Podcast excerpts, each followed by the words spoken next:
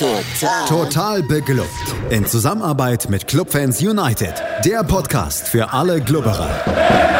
Alles, Alles zum ersten FC Nürnberg auf meinsportpodcast.de. Herzlich willkommen zu einem neuen Gegnergespräch hier im Rahmen von Total Beklubbt, dem Magazin über den ersten FC Nürnberg auf meinsportpodcast.de. Mein Name ist Felix Amrein und wie immer bin ich nicht alleine, sondern habe einen Gast an meiner Seite, der Fan des nächsten Gegners des FCN ist. Und der nächste Gegner, das ist der Karlsruher SC und mein Gast heute, das ist Niklas. Hallo Niklas.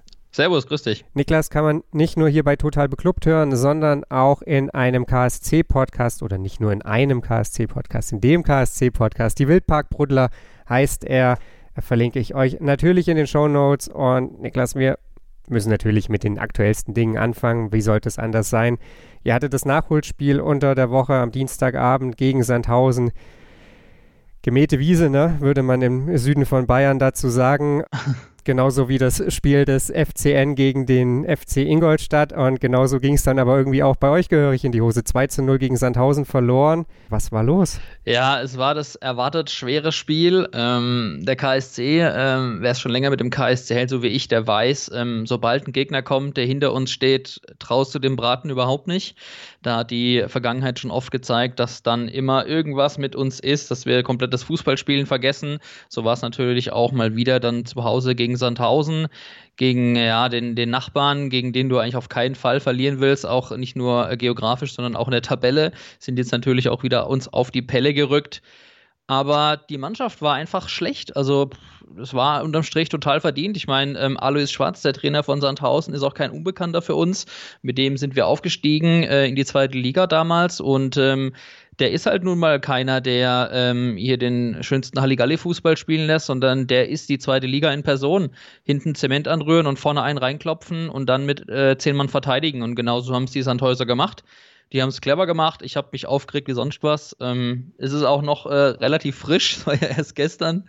Ähm, aber unterm Strich haben wir einfach alles das vermissen lassen, was Kampf, Emotionalität, Antrieb, Wille, alles, was man eigentlich braucht, um äh, in der zweiten Liga gegen jeden Gegner zu bestehen, war mir einfach schlecht. Also in der ersten Halbzeit äh, waren noch ein paar Torchancen da. Da wurde dann irgendwann mal so nach 20 Minuten der Motor angeschmissen, aber spätestens in der zweiten Halbzeit, wo man dann eigentlich gedacht hat, nach dieser ähm, äh, 0 zu 1, ähm, nach dem 0 zu 1 Rückstand, äh, kurz vor der Halbzeit, da kommt jetzt ein Donnerwetter und äh, die Jungs kommen raus und äh, zeigen mal, äh, was sie eigentlich können und ähm, genau das haben sie nicht gemacht, sondern haben sich halt einfach ja, irgendwie so ein bisschen so vor sich hin gedröppelt. Da, da ist kein Ball angekommen, da war kein Wille da, da war kein Tempo da.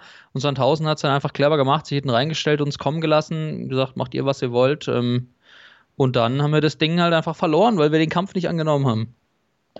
So schnell kann es gehen. Ja, hinten raus dann auch noch Eigentor, das die Sache irgendwie komplett zugemacht hat. Genau. Gebrauchter Tag und dann, ja, hilft wahrscheinlich nur abhaken, weitermachen.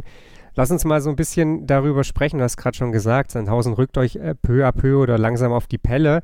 Das mag jetzt für die einen oder den anderen erstmal so ein bisschen überraschend klingen, denn Sandhausen, hey, das sind auch die, die gestern noch auf dem Abstiegsplatz standen, jetzt äh, Rang 15 aktuell, der KSC auf Platz 11, aber es liegen nur drei Punkte und, das muss man natürlich sagen, jede Menge Tore dazwischen. Wo steht der KSC deinem Gefühl nach aktuell Platz 11 34 zu 34 Tore, 6 Siege, 8 Unentschieden, mhm. 7 Niederlagen. Klingt alles nach verdammt viel Mittelfeld und gleichzeitig sind es in Anführungsstrichen oder vielleicht auch eben ohne Anführungsstriche nur sechs Punkte auf Düsseldorf, die auf dem Relegationsplatz stehen. Absolut, das ist äh, richtig, richtig dünnes Eis, auf dem wir uns bewegen. Ähm, das weiß aber auch Christian Eichner, unser Coach, und ich denke, jeder, jeder Einzelne im Verein weiß es auch. Äh, vielleicht hole ich mal ganz kurz ein bisschen aus, ohne ähm, jetzt mega abzuschweifen. Vergangene Saison waren wir halt einfach überragend gut Sechster mit den Mitteln, die der KSC nun mal hat. Also wirtschaftlich sind wir absolut eher im unteren Drittel einzuordnen, was den Etat angeht. Und ähm, im Endeffekt muss man sich halt einfach auch daran erstmal messen. Ne? Also es war einfach in der Hinrunde so, jetzt diese Saison, dass viele Vereine hinter uns waren, die etatmäßig da nicht hingehören, beispielhaft Hannover oder Düsseldorf und wir vergangene Saison einfach über uns hinausgewachsen sind. Einfach. Also ich meine, wir sind jetzt noch nicht so lange wieder in der zweiten Liga und versuchen uns da Step zu Step, Step by Step zu etablieren. Und ähm, der KSC hat zwar viele Spieler, die ähm, meiner Meinung nach sehr viel Potenzial haben, aber man ist jetzt auch nicht mit den bombastischsten Neuverpflichtungen in die Saison gegangen, wo jeder sagt, gut, jetzt ist absolut ähm, Top 5 drin. Dazu haben wir auch den Etat nicht. Und das ist halt einfach Fakt. Heißt, ähm, Platz 11 klingt erstmal schmeichelhaft, aber du hast vollkommen richtig gesagt, es sind nur sechs Punkte auf Düsseldorf, die jetzt gerade den Trainer gewechselt haben. Und ähm, wer Fußballphilosophien oder wer sich ein bisschen damit auskennt, weiß, neuer Trainereffekt heißt, sie werden das nächste Spiel erstmal gewinnen. Ja, und wenn wir gegen euch dann nichts holen, dann wird es ganz dünn. Also das geht rucki zucki in der zweiten Liga. Und um deine Frage jetzt final zu beantworten, also Platz 11 klingt viel zu schmeichelhaft. Ich glaube, wir sind jetzt im Abstiegskampf angekommen und so langsam zeigt sich halt auch, vielleicht, wo die Mannschaften sich jetzt langsam einpendeln, auch vom, ja, vielleicht da, wo, wo sie eigentlich stehen sollten, in Anführungszeichen. Also die Hinrunde war bei uns auf jeden Fall vollkommen in Ordnung und jetzt so langsam, ja, äh, schwingt es irgendwie, schwingt's irgendwie ein bisschen um und ähm, wir müssen einfach gucken, dass wir da jetzt einfach so schnell wie möglich die 40 voll machen. Du hast die Hinrunde angesprochen, lass uns da vielleicht nochmal so ein bisschen drauf blicken. Faszinierend ja so ein Stück weit, wenn man die heutige Tabelle anschaut und nochmal eure Hinrundenbilanz anschaut, dann habt ihr vielleicht die richtigen Gegner zur richtigen Zeit gehabt oder womöglich wart ihr einfach gegen Mannschaften von oben sehr, sehr gut. Ihr habt Darmstadt geschlagen, ihr habt Schalke geschlagen, ihr habt gegen Bremen unentschieden geholt, ihr habt gegen HSV unentschieden geholt. Klar, okay, es gab auch Niederlagen, wollen wir nicht verschweigen, ne, gegen St. Pauli unter anderem. Und auf der anderen Seite sind dann eben auch so Spiele dabei, wo man im Abstiegskampf wahrscheinlich sagen würde, oh, ey, da, da sollst du eigentlich deine Punkte holen. 1-1 genau. gegen Ingolstadt, gegen Dresden verloren, gegen Sandhausen auch in der Hinrunde schon 0 entschieden ja. gespielt. Äh, ist das so ein bisschen das Problem, dass man vielleicht in der Hinrunde ja so ein bisschen überperformt hat, was, was so die Bonusspiele angeht und genau. deswegen eigentlich gerade überhaupt nur so im Soll ist? Ja, also das habe ich jetzt nicht einfach nur so gesagt, sondern das war eigentlich schon immer so. Also das schwingt irgendwie immer mit in der DNA des KSC, dass wir uns gegen die da oben da spielen wir befreit auf meistens und ähm, gehen da wirklich mit der richtigen Einstellung rein, so auf die Art, wir haben nichts zu verlieren. Haben wir vielleicht auch mal dann immer das Quäntchen Glück. Ich meine, sprichst du zum Beispiel den sensationellen 2-1 Auswärtssieg auf Schalke an. Da schießt Marvin Wanizek das Tor seines Lebens aus 30 Metern zum 2-1. Ähm, das ist einfach schon immer so gewesen beim KSC, dass wir uns gegen die Vereine, die oben stehen, die über uns stehen, dass wir uns da irgendwie aus irgendeinem Grund immer leichter tun, als die, gegen die man eigentlich die Punkte holen sollte. Und da würde ich schon mal vorsichtig sagen, dass wir da in der Hinrunde gegen einen oder anderen auf jeden Fall überperformt haben. Vielleicht war da auch mal das Quäntchen Glück dabei, was man vielleicht sich auch dann erarbeitet in dem Moment. Aber ähm, die Hinrunde war eigentlich, äh, also wir waren mit der Hinrunde total happy, um das auch mal so zu sagen, ja. Also ich meine, nach 17 Spieltagen auf dem 10. Platz zu stehen, mit 10 Punkten Backup auf den 16. vollkommen fein. Ähm, wir haben jetzt dann im Winter ähm, nur zwei Neuzugänge, also zwei richtige Neuzugänge bekommen mit Daniel O'Shaughnessy, ähm, ein finnischer Nationalspieler, der auch die komplette M gespielt hat, der bisher eine wirklich gute Verstärkung hinten drin ist. Und jetzt auch mit Benny Goller, der schon mal bei uns war, den wir wieder von Werder Bremen ausgeliehen haben.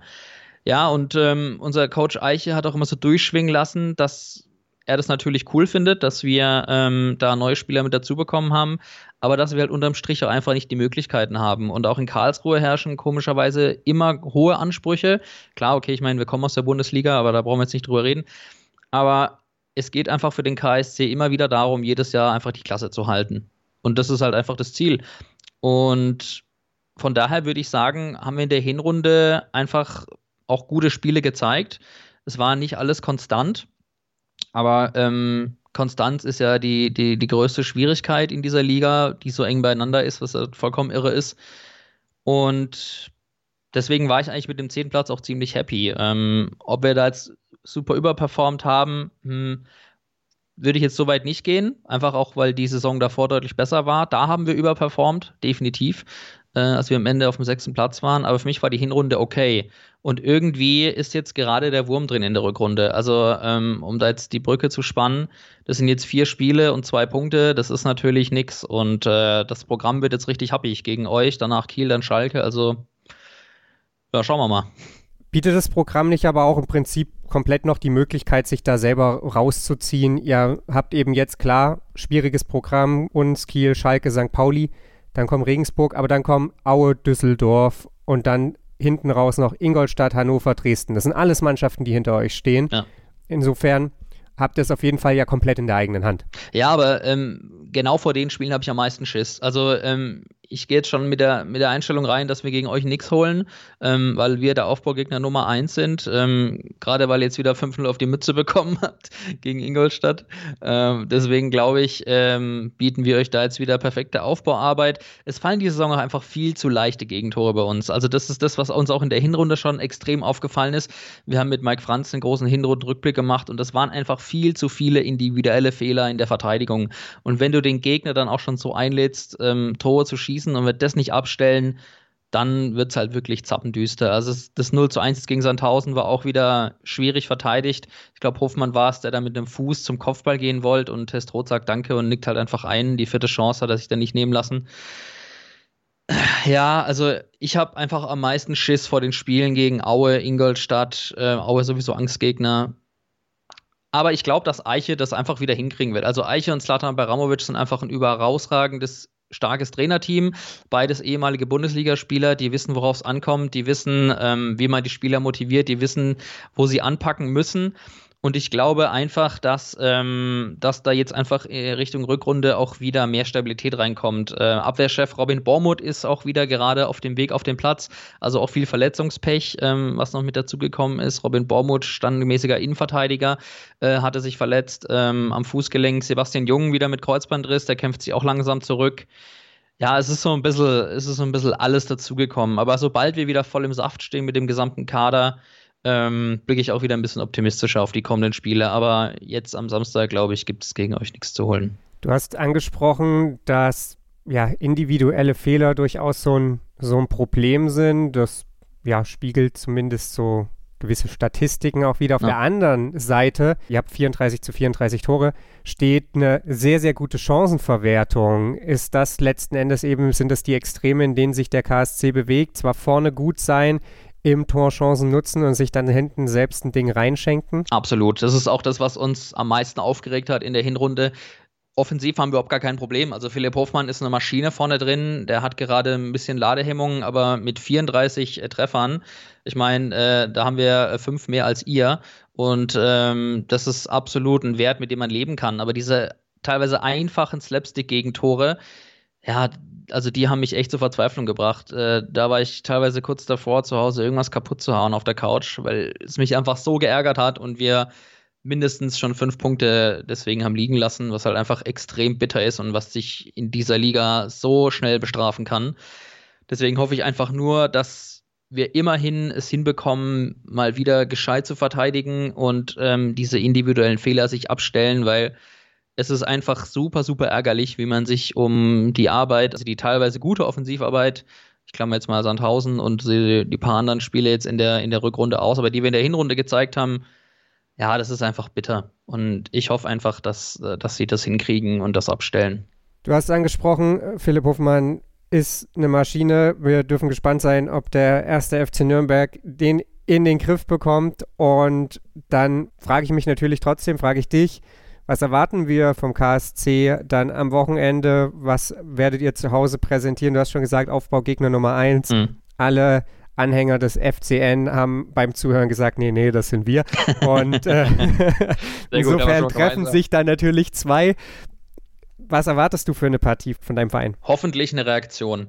Also, was uns, also mir und dem Boris, mit dem ich den, unseren Podcast betreibe, aufgefallen ist, ich habe den Eindruck, es gibt den einen oder anderen Spieler, der sich so ein bisschen auf seiner Startelf-Position ausruht. Ähm, ich hoffe, dass, ähm, dass Eiche mal ein bisschen rotiert und dass wir mit einer ganz, ganz anderen Einstellung in das Spiel reingehen werden.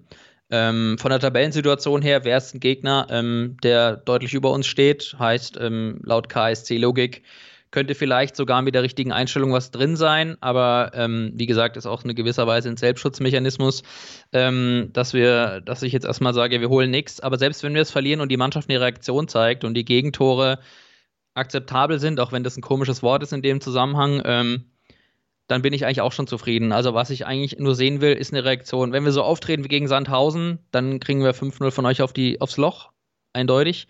Ich hoffe einfach wirklich, dass eine Reaktion kommt, dass die Mannschaft sich dem bewusst ist, wie sie auftreten muss. Ähm, der FC Nürnberg ist ein ganz anderes Kaliber als der SV Sandhausen offensiv. Und ich hoffe einfach, dass die Jungs sich den Arsch aufreißen, Weil wenn wir sehen, dass sie sich den Arsch aufreißen und es halt nun mal ein Tag war, an dem es dann einfach qualitativ auch nicht gereicht hat, ähm, ich würde sagen, ähm, der Club ist da vielleicht qualitativ individuell auf der einen oder anderen Position und doch etwas besser besetzt als wir, ähm, ohne euch jetzt irgendwie die Favoritenrolle zuschieben zu wollen. Die habt ihr sowieso schon inne. ähm, will ich einfach nur eine Reaktion sehen. Und ich kann dir nicht sagen, was uns erwartet, weil ich einfach von gestern noch relativ schockiert bin von diesem Auftritt.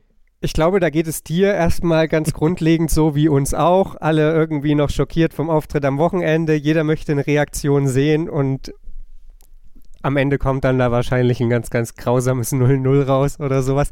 Nein, keine Ahnung. Also ich, ich vermag es auch nicht so richtig zu sagen, was der, der FCN dann zu leisten imstande ist. Hoffentlich was Besseres als gegen Ingolstadt, weil kann man eben genauso zurückspiegeln, wenn der Club so auftritt wie gegen Ingolstadt, dann fiedelt ihr uns 5-0 weg. Das ist halt, das ist dann wahrscheinlich auch einfach Peak zweite Liga, dieses Aufeinandertreffen und, und das dann eben vor dem Hintergrund, wie die beiden Spiele vorher waren. Ja, aber ein trauriges 0-0, auch wenn das wirklich ein trauriges Ergebnis ist, weil es äh, nach 0,0 Spektakel klingt, wäre für uns in dem Sinne schon mal ein Schritt nach vorne, weil es äh, zu 0 wäre. Das natürlich dann so auch eine Lesart. Ich bedanke mich auf jeden Fall bei dir, Niklas. Drück euch über den Samstag hinaus dann die Daumen Danke. für den Klassenerhalt und bin gespannt, was wir dann am Samstag erwarten dürfen ich von auch. beiden Mannschaften. Das war's noch nicht mit dieser Ausgabe. Wir melden uns gleich nochmal wieder, haben dann wieder einen Klassiker aus der gemeinsamen Geschichte der beiden Vereine für euch. Wir reisen fast 20 Jahre zurück und was es da gab, das hört ihr gleich hier bei Total Beklubbt. Wir blicken zurück in die Saison 2003-2004. Der erste FC Nürnberg musste soeben den insgesamt sechsten Abstieg aus der ersten Fußball-Bundesliga verdauen, den auch der vier Spieltage vor Saisonende für Klaus Augenthaler verpflichtete Wolfgang Wolf nicht verhindern konnte. Wolfs Bilanz mit vier Niederlagen gegen 1860 München, in Dortmund, beim Tabellenletzten in Cottbus und daheim gegen Bayer Leverkusen las sich nicht wirklich gut. Trotzdem schenkte Präsident Michael A. Roth ihm das Vertrauen, eine neue Mannschaft für einen möglichst schnellen Wiederaufstieg zusammenzustellen. Stammtorhüter Darius Kamper sollte zu Geld gemacht werden, jedoch fand sich kein interessierter Verein. Trotzdem machte Wolf Raphael Schäfer vor dem ersten Saisonspiel zur neuen Nummer 1. Kakao blieb in der ersten Liga und wechselte zum VfB Stuttgart. Dafür wurde sein Bruder Wladimir aus Brasilien verpflichtet, dazu ebenso schnell wieder in Vergessenheit geratene Namen wie Raphael, Martin Mandra, Fernando de Orneas, Mariusz Kukielka und Oktay Derelioglu. Doch ein Autohändler namens Peter Hammer vermittelte Wolf und dem ersten FC Nürnberg auch noch einen 25-jährigen Slowaken, der zweimal hintereinander als Kapitän seinen Verein MSK Žilina zum Meistertitel führte, dabei als Torschützenkönig brillierte und wie kaum ein anderer Spieler in der neueren Vereinsgeschichte seine Fußstapfen am Pfalzner Weiher hinterlassen sollte. Marek Mintal. Der Spielplan dieser neuen Saison sah für den ersten FC Nürnberg am ersten Spieltag ein Spiel beim Karlsruher SC vor, der sich in der Vorsaison mit Ach und Krach in der zweiten Liga halten konnte. Als Topspiel der Woche deklariert, trat man am Montag, den 4. August 2003 mit folgender Aufstellung an. Im Tor Raphael Schäfer, eine Abwehrreihe mit Frank Wieblishauser, Thomas Stehle, Mariusz Kukielka und Marek Nickel. Im Mittelfeld Tommy Swindor Larsen, Marek Mintal und David Jarolim, der wenige Wochen später zum HSV wechseln sollte. Die offensiven Außen besetzten Jacek Cinowek und Pavel David. Im Sturmzentrum stand Sascha Ciric. Auf der Bank Darius Kamper, Lars Müller, Andreas Wolf, Michael Kügler, Fernando de Orneas, Martin Driller und Martin Mandra. Der Karlsruher Coach Lorenz Günter Köstner setzte auf Martin Fischer, Thomas Kies, Mario Eggemann, Martin Stoll, den vom FCN nach Baden gewechselten Milorad Popovic, Bernhard Rares, die beiden späteren Pokalsieger von 2007, Marco Engelhardt und Ivan Saenko, Abderrahim Uakili, Ralf Becker und Connor Casey. Trotz der Anstoßzeit um Viertel nach acht herrschten noch immer sommerlich hohe Temperaturen. Und ebenso heiß gestaltete sich die Anfangsphase. Nach fünf Minuten landet ein Angriff über Jarolim und David bei Sascha Ciric, der den Ball im Netz versenkt. Doch Referee Lutz Michael Wagner gibt den Treffer wegen Abseits nicht. Kurz darauf sieht Zaenko wegen Foulspiels bereits die gelbe Karte. In der elften Minute kann Fischer einen Ginowek-Freistoß wegfausten, doch Jarolim spielt den zweiten Ball auf Ciric, dessen Schuss kann erneut Fischer parieren. Drei Minuten später dann die erste Chance für die Badener. Casey setzt sich auf dem rechten Flügel durch und flankt auf den in der Mitte freistehenden Engelhardt, doch Schäfer steht gut und fängt den Kopfball sicher. In der 24. Minute schickt Mintal Ginowek auf rechts, dessen Hereingabe verpasst David knapp. Im Gegenzug steht plötzlich Saenko frei vor Schäfer, doch auch hier entscheidet der Unparteiische auf Abseits. Doch nur eine Minute später überläuft Saenko Kukielka und zieht ab, doch Schäfer pariert sowohl diesen Versuch als auch Caseys Nachschuss. In der 39. Minute sorgt erst ein Freistoß von Cinovic für Gefahr im Karlsruher Strafraum, doch diese können sich befreien und schalten schnell um. Becker ist frei und befördert das Leder ins Tor allerdings unter Zuhilfenahme der Hand, weswegen es auch zur Halbzeit beim 0 zu 0 in einem sehr abwechslungs- und temporeichen Spiel steht. Fünf Minuten nach Wiederanpfiff dann endlich die Führung für den Ruhmreichen. Nach schönem Zusammenspiel mit Mintal flankt Pavel David nach innen. Sascha Tiric verwandelt per Kopf. Weitere fünf Minuten später zieht erneut Ciric aus der Distanz ab, doch Fischer rettet dann noch per Fußabwehr. 120 Sekunden später ist er jedoch machtlos. Mintal setzt Ciric ein, der den Ball gegen zwei Verteidiger festmacht und auf Tommy Swindor Larsen zurücklegt, der aus 20 Metern genau ins rechte untere Toreck trifft. Karlsruhe nun etwas angenockt und folgerichtig fällt drei Minuten später das 3 zu 0 nach einem Czynowek-Freistoß, den Fischer fallen lässt. Thomas Stehle stochert das Leder zu David und der buxiert das Leder aus kurzer Entfernung über die Linie. 3 zu 0 nach einer Stunde Spielzeit. Eine klare Sache, oder? Nicht beim ersten FC Nürnberg. Der KSC gibt nicht auf und kämpft sich zurück in die Partie. In der 65. Minute pfeift Schiedsrichter Wagner. Stehle hatte bei einer Flanke die Hand zur Hilfe genommen. Den fälligen Handelfmeter verwandelt Engelhardt zum 1 zu 3. Wolfgang Wolf verstärkt nun die Defensive, bringt erst Lars Müller für Cino weg, danach Seidler Wolf für Ciric. Doch es trifft in der 83. Minute ein Karlsruher Einwechselspieler. Nach Flanke von Uakili trifft Ralf Schmidt mit seiner ersten Ballberührung per Kopf zum 2 zu 3. Der Club kann sich nun kaum mehr aus der eigenen Hälfte befreien. Wolf stärkt mit Kügler für David nochmals die Defensive. In der 88. Minute dann die Riesenchance zum Ausgleich nach Flanke von Uakili, doch der Schuss von Schmidt rudelt am rechten Pfosten von Raphael Schäfer vorbei. Doch das war es dann. Der Club verteidigte den Vorsprung mit Glück und Geschick und startete mit einem Auswärtssieg in die neue Saison. Und an deren Ende sollte dann die Meisterschaft in Liga 2 stehen, der damit verbundene direkte Wiederaufstieg und die Torjägerkanone für Marek Mintal.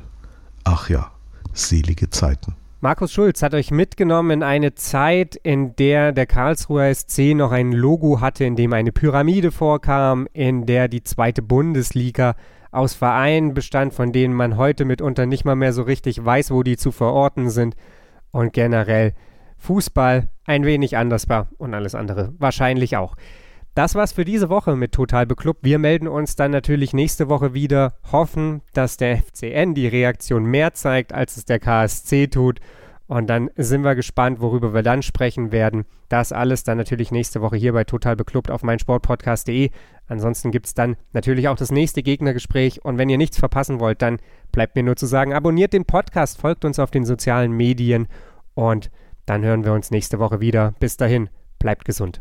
Total. Total beglückt. In Zusammenarbeit mit Clubfans United. Der Podcast für alle Glubberer.